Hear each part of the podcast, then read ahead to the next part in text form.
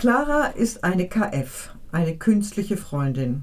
Konzipiert wurde sie, um Jugendliche aus gut situierten Schichten auf dem Weg zwischen Pubertät zum Erwachsensein zu begleiten.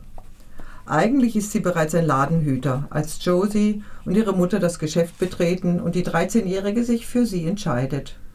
Das Besondere an Clara ist ihr hohes Einfühlungsvermögen und ihr Wunsch, sich immer weiterzuentwickeln.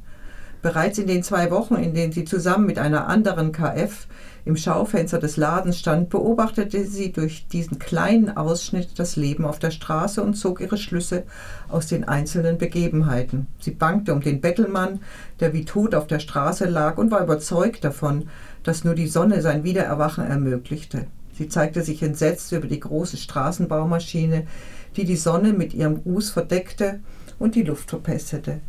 Diese kleinen Bausteine bildeten ihren Erfahrungshorizont mit dem Draußen, bevor sie in ihre neue Familie zog. Sie kommt in einen Haushalt, in der Josie mit ihrer Mutter und der Haushälterin lebt. Die Mutter arbeitet in ranghoher Stellung. Josie ist ein kränkelndes Kind und bald wird klar, dass es bei dieser Krankheit tatsächlich um Leben und Tod geht. Immer wieder muss Josie Tage bzw. wochenweise das Bett hüten und ihre Umgebung bangt um ihr Leben. Claras Lebensenergie kommt von der Sonne, da sie solarbetrieben ist. Deshalb ist Clara überzeugt davon, dass nur die Sonne Josie am Leben erhalten kann. Sie schließt einen Pakt mit der Sonne, von der sie glaubt, dass sie in der verlassenen Nachbarscheune ihr Bett hat. Clara wird die abgaserzeugende Straßenbaumaschine zerstören, in der Hoffnung, dass die Sonne im Gegenzug mit ihren energiespendenden Strahlen Josie heilen wird. Sehr konsequent hat Ishiguro aus dem Blickfeld eines Roboters geschrieben, dem es erst allmählich gelingt, die einzelnen Bilder, die er aufnimmt, zu einem ganzen Sinnstiften zusammenzufügen. Die Erzählweise wirkt dadurch fast wie die eines Kinderbuchs. In Claras Programm gibt es noch keine abstrakten Begrifflichkeiten. Gegenstände werden nach ihrer äußeren Form benannt. Zitat der Großraum war der größte Raum im Haus.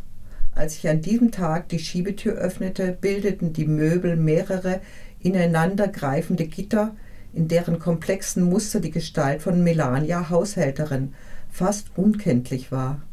Dennoch entdeckte ich sie. Sie saß aufrecht auf der Kante eines weichen Quaders und war eifrig mit ihrem Rechteck beschäftigt. Zitat Ende. Die Welt, in der der Roman spielt, liegt irgendwo in einer nicht allzu fernen Zukunft. Die Gesellschaft aus der eingeschränkten Sicht Claras beleuchtet ist eine extreme Leistungsgesellschaft. Für die berufliche Position wird über Leichen gegangen. Es gibt die sogenannte Elite, die ihre Kinder gehoben haben. Das heißt, genetisch so verändert hat, dass diese eine höhere Intelligenz entwickeln und damit ihre Chancen im Leben optimieren können.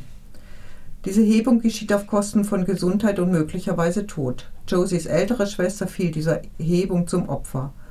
Bei Rick, dem besten Freund Josies, der in unmittelbarer Nachbarschaft wohnt, verzichtete dessen Mutter auf diesen Eingriff und macht sich nun Gewissensbisse, weil ihr Sohn nicht die gleichen Chancen hat.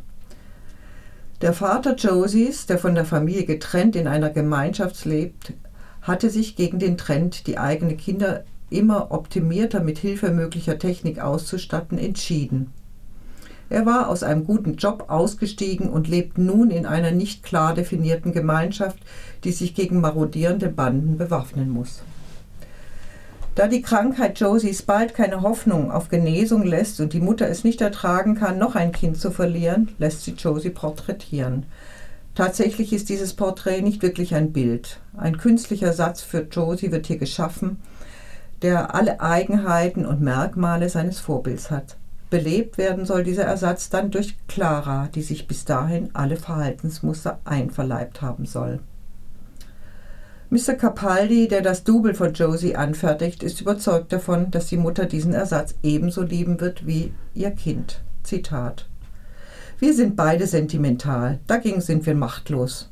Unsere Generation ist noch dem alten Fühlen verhaftet. Ein Teil von uns wehrt sich dagegen loszulassen.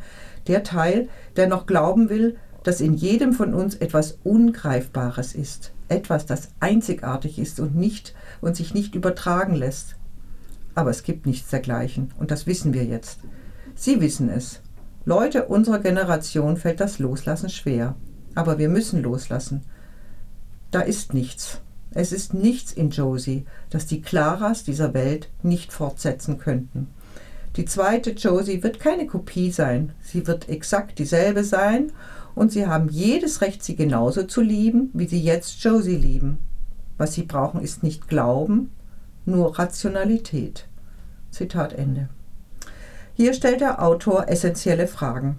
Kann künstliche Intelligenz letztendlich nicht nur die kognitiven Fähigkeiten des Menschen übernehmen und möglicherweise verbessern, sondern lassen sich mit Hilfe komplexer Algorithmen auch solche Fähigkeiten wie emotionale und soziale Intelligenz nachbilden.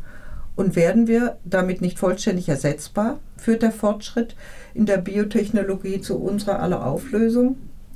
Ishiguro hat mit seinem Roman Clara und die Sonne wichtige Fragen gestellt, die einen nachdenklich werden lassen. Die konsequente Innenperspektive eines Roboters, die der Autor einnimmt, erschwert es der Leserin jedoch interessiert zu bleiben.